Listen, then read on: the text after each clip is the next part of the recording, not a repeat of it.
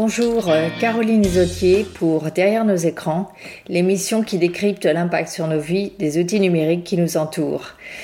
Nous sommes euh, le premier épisode et j'espère qu'il y en aura beaucoup. Euh, c'est une émission hebdomadaire d'une heure qui est à votre service.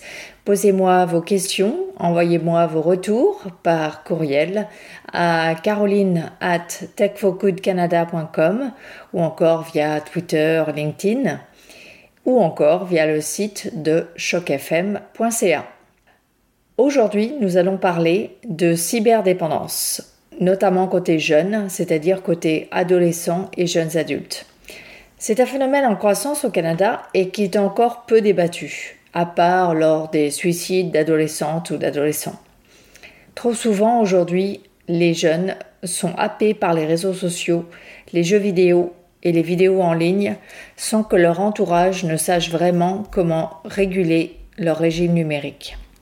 Le Québec est unique euh, au sens où il a un terme pour désigner l'addiction au numérique, c'est ce terme de cyberdépendance. En effet, il englobe tous les types d'addictions, comme je l'ai indiqué, que ce soit les jeux vidéo ou les réseaux sociaux ou les vidéos en ligne, ou même euh, il faut parler d'addiction à la pornographie en ligne aujourd'hui. Et il n'y a pas d'équivalent, de terme équivalent euh, en anglais au Canada ou aux États-Unis. On parle de video game addiction, de dépression due à un mauvais usage des réseaux sociaux, notamment côté jeunes filles, mais il n'y a pas de mot parapluie comme ce mot cyberdépendance. Pour en savoir plus, j'ai réuni sous l'égide de l'association Tech for Good Canada quatre expertes franco-canadiennes en cyberdépendance en octobre 2020. Notre discussion et échange avec le public a duré 1h30. Vous allez écouter quelques extraits de cette discussion enregistrée en vidéo via Zoom à l'époque. Elle est disponible en résumé dans son ensemble sur la chaîne YouTube de Tech for Good Canada. Si vous voulez l'écouter en entier, la voir en vidéo ou la rediffuser autour de vous, c'est gratuit et je vous encourage à le faire. Vous entendrez une musique qui revient dans la retranscription de cet échange. Elle est euh, issue du film Choc de Social Dilemma, derrière nos écrans de fumée, qui a inspiré le nom de ce balado, comme vous le voyez, sur l'impact nuisible des réseaux sociaux. Je vous conseille vivement de le voir si ce n'est pas encore fait. Il est sur Netflix et il a été déjà vu 38 millions de fois au cours des quatre semaines suivant sa sortie. C'est pour dire l'impact qu'il a eu. En effet, il fait témoigner des insiders de l'industrie euh, des médias numériques qui expliquent comment euh, ces médias ont été conçus pour nous rendre accros. Un peu comme euh, les machines à sous du casino. Et en fait, on pourrait donc les considérer comme des cigarettes d'aujourd'hui ou des cigarettes numériques. Notre discussion d'il y a un an a encore toute sa pertinence aujourd'hui, en décembre 2021. Cette émission inclura néanmoins un échange récent avec Laurie Michel, l'une des expertes, qui propose une solution de désintoxication numérique Vivala Offline. Nous reviendrons également régulièrement sur les évolutions en matière de cyberdépendance, tant ce thème prend de l'ampleur avec l'usage du numérique exacerbé par la pandémie et la prise de conscience que les révélations récentes des Facebook Papers et ce film derrière nos écrans de fumée font ressortir.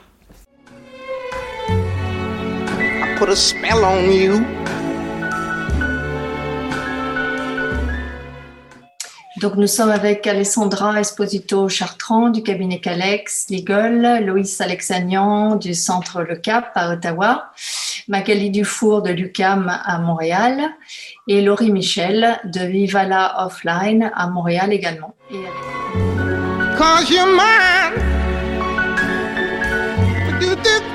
Qu'entend-on par cyberdépendance et est-ce que cette maladie exige un traitement spécifique par rapport à la dépendance à l'alcool ou au tabac? Écoutons d'abord Magali Dufour, professeure à l'Université du Québec à Montréal. Quand on va parler de la cyberdépendance, on va parler d'un concept qui est beaucoup plus parapluie, hein, c'est-à-dire qu'il va prendre en compte l'ensemble des applications. Euh, et au Québec, on a choisi d'aller beaucoup plus dans ce style de concept-là, de parler de cyber. De façon plus générale, ce qui nous permet d'explorer à la fois ce qui est fait sur les réseaux sociaux, ce qui est fait dans d'autres applications qu'on n'a des fois même pas le temps de voir venir et ce qui est fait également sur les jeux vidéo.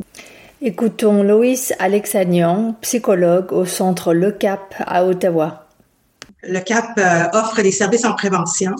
Euh, depuis 2009, euh, au niveau de la consommation des drogues et de l'alcool, et depuis les cinq dernières années, nous avons commencé à nous poser des questions à propos de l'utilisation problématique des écrans. Donc, c'est toute une autre approche au niveau de la prévention qu'on doit avoir au niveau de, cette question des écrans qu'on n'avait pas, puis qu'on n'a pas quand on parle de la consommation de drogue et d'alcool.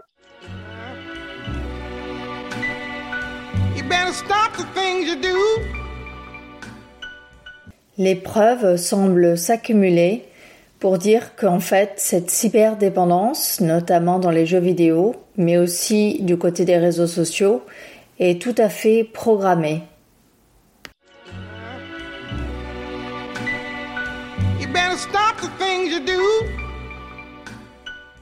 Écoutez Alessandra Esposito Chartrand, avocate au cabinet Calex Légal à Montréal. Euh, les algorithmes qui sont utilisés ont été développés par des experts, qu'il y a eu une manipulation du cerveau euh, et qu'il y a une monétisation de cette manipulation-là et qu'il y a un risque d'addiction. Dans la communauté, scientifique, on connaissait ce risque-là. Il devait être divulgué, puis il devait justement y avoir un travail pour prévenir euh, la réalisation, la matérialisation de ce risque-là. Mais ils font tout le contraire. La réponse de Laurie Michel, entrepreneur, créatrice de Vivala Offline, un service de déconnexion numérique. Ce sont les données euh, qui sont euh, vraiment euh, le, le, nerf de guerre pour toutes ces plateformes. D'ailleurs, quand vous enregistrez sur Facebook, on vous demande qu'est-ce que vous aimez, on vous demande de vous géolocaliser, qu'est-ce que vous, vous, vous, faites comme activité, etc. Donc c'est ça après qui est vraiment distribué. Donc je trouve que c'est important aussi pour son utilisation personnelle de savoir un petit peu qu'est-ce qui se passe sur ces plateformes-là. Je pense que c'est un début aussi pour réfléchir à sa propre utilisation. Puis ça peut être aussi un déclic pour euh, essayer de de passer un petit peu moins de temps puisque c'est ce que l'algorithme veut en permanence qu'on soit dessus. C'est quand même pas évident hein, quand on voit les mécanismes mis en œuvre par des très bonnes euh, psychologues dans The Social Dilemma, on se dit qu'on est quand même face à une sacrée, euh, une sacrée difficulté, non de, de, demander aux jeunes de se s'auto-réguler. Euh.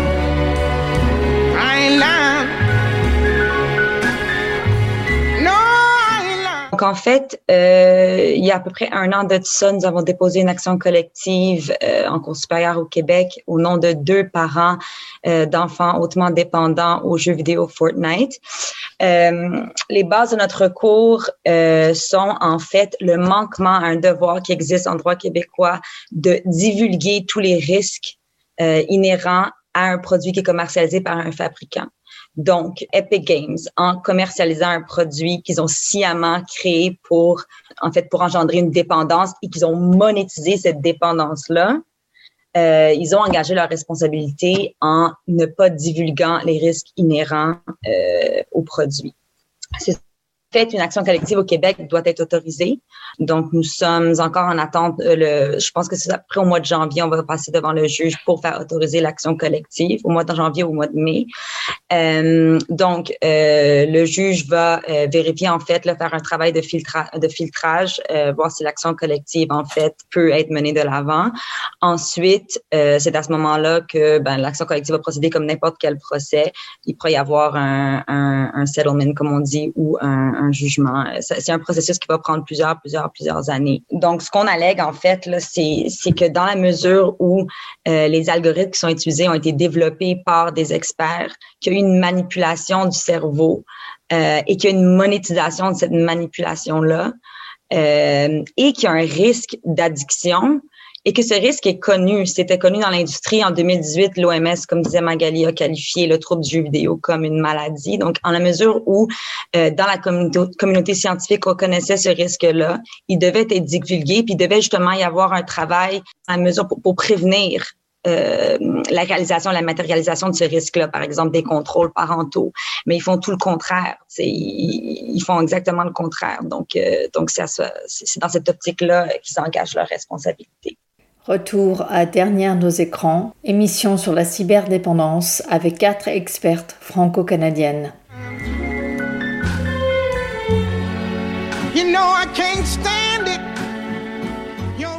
Comment fonctionne l'action collective au Québec?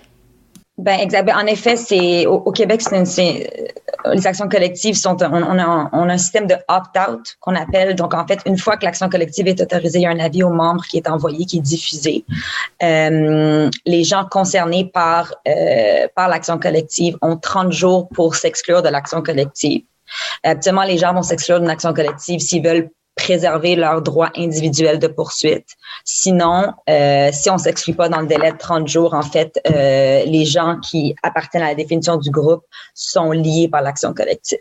Donc, dans, dans notre action collective, le groupe, euh, la définition du groupe qu'on entend faire euh, faire approuver par le tribunal, en fait, c'est toute personne euh, ayant joué à Fortnite, ayant développé une dépendance à ce jeu.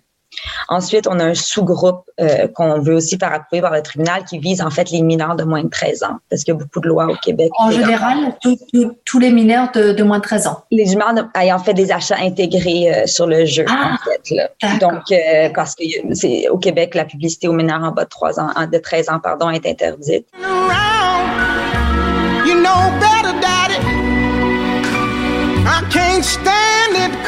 Puis en fait, justement, il y a une action collective. Euh, il y en a une autre à notre connaissance là, euh, en Californie, en fait, parce que Epic Games, dans les termes et conditions qui font signer, euh, en qui font signer, qui font accepter par les utilisateurs, donc par les mineurs ou les utilisateurs du jeu, en fait, exclut la possibilité de de faire une action collective et impose l'arbitrage en cas différent. Et cette clause-là n'est pas applicable au Québec, mais elle est applicable pas mal partout aux États-Unis, elle est valide, sauf en Californie pour les mineurs. Et donc, en Californie, ah. en ce moment, il y a une action collective euh, qui vise euh, justement à sanctionner l'aspect euh, l'aspect publicité mineur, puis l'aspect que, tu sais, un, un, mineur euh, fait un achat intégré sur le jeu, puis s'il change d'avis en dans une minute, ben c'est trop tard, c'est pas remboursable. Donc, ah. l'action collective en Californie vise, c'est certain qu'ils amènent beaucoup d'allégués, point de vue dépendance, point de vue mécanisme de, de, de persuasion, de persuasive design, tous les, tous les, les trucs qu'ils utilisent pour manipuler c'est les mêmes allégués. Nous aussi, on amène ces, ces allégués-là, mais nous, notre, action collective est plus large. Elle vise la dépendance et la leur vise, euh, vise plutôt là, les achats, en fait. Euh, D'accord.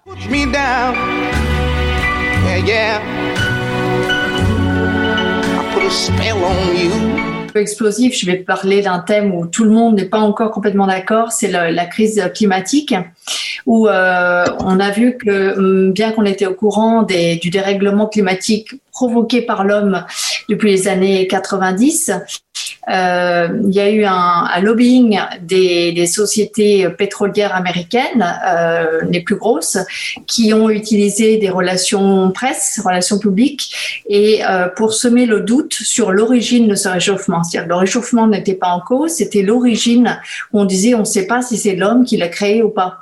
Et c'est ça qui a dans notre esprit à tous, tous ceux qui n'étaient pas des scientifiques, on a douté. Et je trouve que dans le jeu vidéo, il y a un peu le même phénomène qui s'est passé. Je ne sais pas si. Je suis absolument d'accord. C'est une campagne de désinformation, en fait. C'est une campagne de désinformation. On a vu ça, on a calqué beaucoup notre recours sur le recours contre le tabac, en fait. Il y a eu l'action collective contre les, les, les, fabricants de tabac. Donc, un peu dans l'industrie du tabac, c'est un peu la même chose. Il y a eu une campagne de désinformation. Ils ont semé le doute dans la communauté, communauté scientifique. Euh, dans notre cas, je veux dire, il y a du lobbying. Euh, il y a du lobbying sans arrêt là, sur les jeux vidéo, euh, je veux dire, à travers les des, des Entertainment American Society, des EAS ou plein de différentes plateformes. Euh, ils utilisent ces plateformes-là, en fait, pour euh, mettre la, la, en lumière, en fait, les aspects positifs du jeu vidéo sans, sans, nécessairement sans divulguer les aspects négatifs. Puis il y a eu aussi un déni dans la mesure où il y a un déni de l'aspect addictif. sais, il y a eu un représentant d'Epic Games qui a dit Fortnite is not addictive. dans la mesure où il y a un déni euh, ils engagent la responsabilité. Puis, euh, non, non, je suis, je suis vraiment d'accord. C'est un peu comme le, dans le, comme le tabac, comme les changements climatiques, c'est, c'est euh, essayer de semer le, le doute dans la communauté scientifique. Je pense que Magali peut attester de ça. En fait, on a toujours eu. Euh, c'est très difficile de travailler avec les opérateurs euh, de jeux ou même de réseaux sociaux. Et c'est ce que j'aime tant dans, dans, The Social Dilemma, c'est que c'est l'industrie qui parle. Parce qu'on a même tenté à plusieurs reprises d'aller présenter nos données, de vouloir engager une sorte de réflexion euh, avec l'industrie du jeu qui est très grande à Montréal et qui est subventionnée par le gouvernement. Et puis, ça a été une fin de non-recevoir en disant qu'on invente des choses, qu'on dramatise tout, qu'on est incapable de faire la nuance. Et c'est pas parce qu'on travaille en alcool qu'on est contre l'alcool c'est pas parce qu'on travaille dans, le rétablissement des jeux vidéo qu'on est contre les jeux vidéo. Au contraire, on va être tout en nuances, mais il y a eu il y a toute cette difficulté avec l'industrie qui, en fait, dans le phénomène de la dépendance, c'est un peu comme si tout devenait la responsabilité de l'individu. Or, c'est pas tout à fait comme ça. Hein. On a besoin à la fois de la société pour donner des, euh, une structure pour protéger les plus vulnérables, l'individu également des, des, des, éléments à mettre en place euh, pour son rétablissement, mais on peut pas tout mettre la responsabilité uniquement euh, sur l'individu. Et si vous ou avez les parents. ou sur les parents. Euh, ou sur la famille.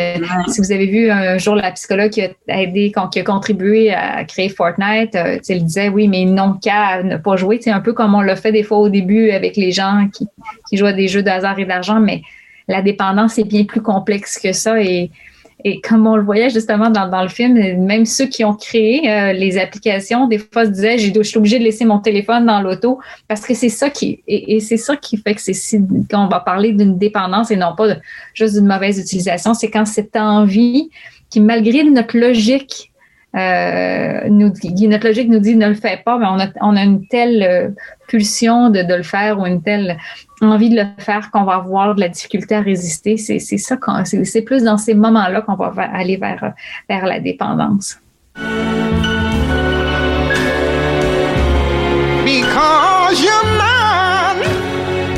J'avais une question concernant les lois euh, par rapport euh, justement aux jeux vidéo, aux réseaux sociaux, tout ça.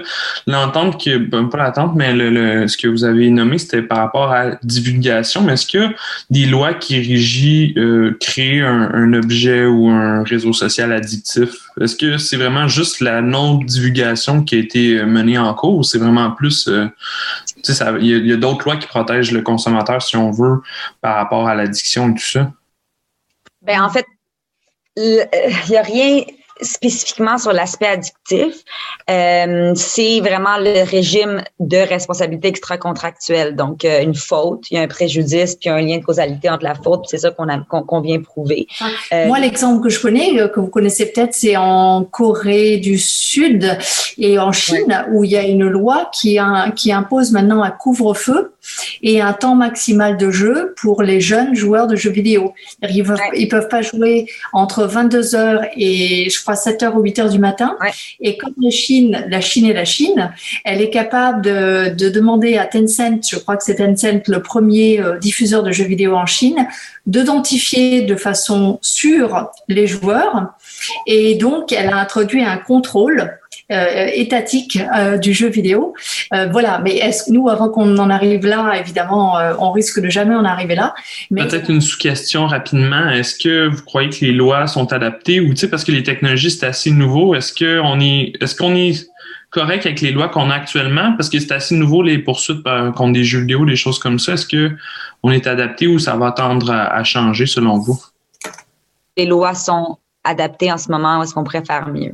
Ben, en fait, c'est certain qu'on pourrait faire mieux. Euh, les lois qui régissent en fait le, le, le le, le, monde cyber là, ont été adoptés avant euh, l'avènement des réseaux sociaux, avant l'avènement des jeux vidéo, avant l'avènement de comme toute la, la sophistication de, de, de, de, justement là, des réseaux sociaux, des jeux vidéo, avant euh, qu'on commence à utiliser euh, le persuasive design sophistiqué comme on le voit aujourd'hui. Donc, c'est certain qu'il y a un travail qui a besoin d'être fait au niveau législatif. Puis on espère qu'en déposant des actions collectives comme, comme celle contre Epic Games, comme celle contre Facebook qu'on a déposée il y a quelques mois, euh, qu'on amène un petit peu une conscientisation sociale, puis on amène le législateur justement à adopter des lois euh, beaucoup plus euh, adaptées à la situation actuelle.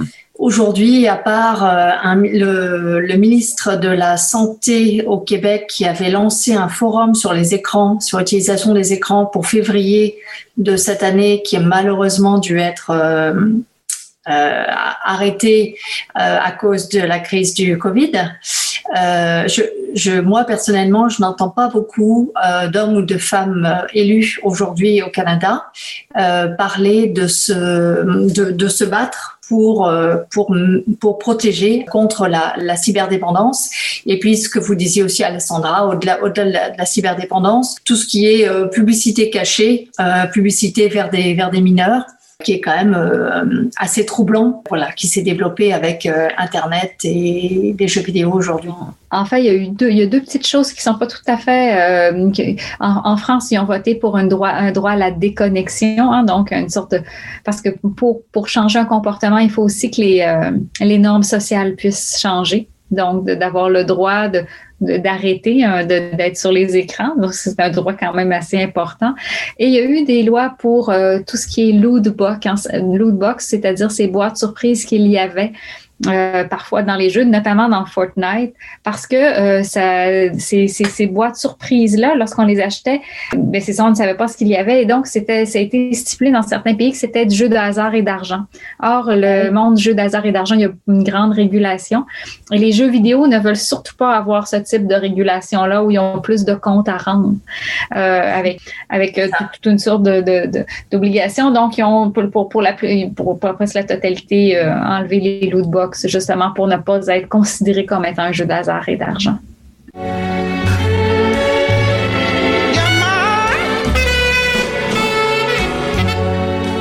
Je pense qu'une des, une des façons euh, de, de, commencer à sensibiliser les jeunes, c'est de soi-même en tant que parent. Euh, et aussi euh, le, le, le, domaine scolaire, là où est-ce que les enfants passent beaucoup de leur temps, de commencer à s'informer de justement euh, c'est quoi l'utilisation des écrans que les, les, les, jeunes en font, leur en parler. Euh, de s'éduquer aussi par rapport à l'impact euh, des écrans euh, sur le développement et leur donner l'information permettant euh, d'avoir des discussions. Euh, évidemment que certains parents vont pouvoir accompagner leurs enfants sur une consommation saine et, et raisonnée, malgré l'attrait euh, du, du, du, du, jeu ou des réseaux sociaux, mais il y a une partie qui ne sera pas en mesure de le faire, soit faute de temps, faute de disponibilité, et donc ces, ces enfants-là, c'est là que ben, euh, l'État, tout ce qui est loi, peut intervenir pour protéger quand même face à des outils qui ont pour objectif de faire jouer le plus longtemps possible et de profiter de nos ressorts psychologiques profonds euh, pour euh, nous faire jouer le plus longtemps possible. Est-ce que je peux dire quelque chose, Caroline? Oui. Euh, juste dire que euh, je ne pense pas que euh, je pense que la, la, la, majorité des parents ont l'intention d'une saine utilisation pour leurs enfants. Et même une fois que l'enfant devient accroché, c'est très difficile aussi pour les parents quand l'enfant devient irritable, en colère, voire même violent d'avoir ces conversations-là avec euh, leurs jeunes. Et c'est pas parce qu'ils veulent pas ou qu'ils n'ont pas essayé, mais, mais la séduction et, la dépendance, comme Madame Dufour a, a parlé, est, très fort pour les enfants qui peinent à se gérer. Euh, alors que les adultes eux-mêmes ont de la difficulté. So, je pense que dans ces situations-là, c'est c'est pas une question que les parents ont, ont pas essayé de faire ce qu'ils pouvaient, mais les enfants ont une une, euh, une telle oui, un tel attrait attrait puis même dépendance, si on, si, on, si on peut le définir, qu'il faut regarder à d'autres moyens. Oui. Euh, beaucoup plus intrusifs euh, au niveau du traitement pour euh, donner un coup de main à ces familles, à ces enfants. D'accord, d'accord. Oui. j'ajouterais un tout petit peu à ce que euh, Madame Alexandria euh, ajoute. Euh, au Québec, il y a un site internet qui s'appelle pose-ton-écran.com où est-ce qu'ils font des campagnes de prévention, également les centres de réadaptation en dépendance qui offrent des soins gratuits pour euh, les jeunes et pour les adultes. Il y a également dans la salle Miguel Thériault qui est avec le centre Le Grand Chemin qui offre de l'interne. Il y a la maison Jean Lapointe qui font des ateliers jeux d'hasard et d'argent. Ils ont ajouté a un volet Internet maintenant. Ils vont dans plusieurs écoles secondaires euh, pour pouvoir faire des interventions. Dans Mauricie, il y a aussi euh, le Centre L'Arc-en-Ciel euh, et puis CyberAide qui font de la prévention dans les écoles. Retour à Dernière nos écrans, émission sur la cyberdépendance avec quatre expertes franco-canadiennes. Laurie Michel, fondatrice de Vivala Offline, offre de services de déconnexion numérique pour les jeunes adultes.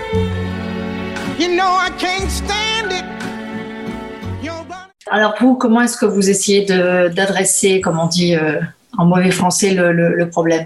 Vivala a trois volets. Donc le premier va être l'application mobile. Euh, L'idée c'est vraiment d'aider les gens à la source. Euh, c'est très positif comme approche. C'est pas une approche où euh, on va dire euh, tu as passé quatre heures sur ton téléphone, c'est pas bien. C'est à l'inverse. Euh, l'idée c'est d'aider les gens à programmer du temps en mode Vivala. Donc Vivala c'est offline. Il n'y a pas de notification, il n'y a pas d'appel. On prend du temps pour soi. les gens vont avoir des objectifs à atteindre sans pression vraiment au fur et à mesure. Il y a un programme qui a été fait avec une professionnelle de la santé, docteur Florence Marcine euh, Denot à Montréal. On a fait un programme de 30 jours qui va aussi accompagner les utilisateurs à comprendre leur utilisation, un petit peu le comportement qu'ils ont avec leur téléphone, rentrer en observation. Pourquoi je prends mon téléphone? À quel moment? Qu'est-ce qu'il m'apporte? Comment je me sens après? Donc, il y a vraiment tout un guidage qui est fait avec les utilisateurs pour essayer de leur faire comprendre comment ils l'utilisent parce que chacun va l'utiliser différemment, puis d'essayer en fonction de leur euh, utilisation dans le fond, à réduire le temps, puis à passer plus de temps le moment présent, puis éviter de prendre le téléphone à table et manquer des instants avec sa famille, avec ses enfants. Euh, donc Vivala Offline, tout à fait, je l'ai créé vraiment dans un but positif pour aller aider les gens à reprendre le contrôle. Euh, comme on a pu le voir, je vais faire une parallèle aussi avec le, le documentaire de Netflix. Euh, je trouvais vraiment intéressant et important euh, de mettre en avant toute la machination dans le fond qu'il y a avec ces plateformes et dont les utilisateurs ne sont pas forcément conscients. Il y a une partie des gens qui sont conscients, mais il y en a beaucoup qui ne le savent pas. Il y en a beaucoup qui l'utilisent vraiment euh, pour partager des photos, euh, pour aller euh, commenter l'actualité, s'en servir d'échange pour communiquer. Euh, et ils passent un petit peu à côté. Ils ne sont pas conscients euh, de tout ce qui est fait en arrière pour aller euh, attirer leur attention. Problème. Merci beaucoup. Merci, au revoir Maxime et merci à toutes nos, intervenantes et merci.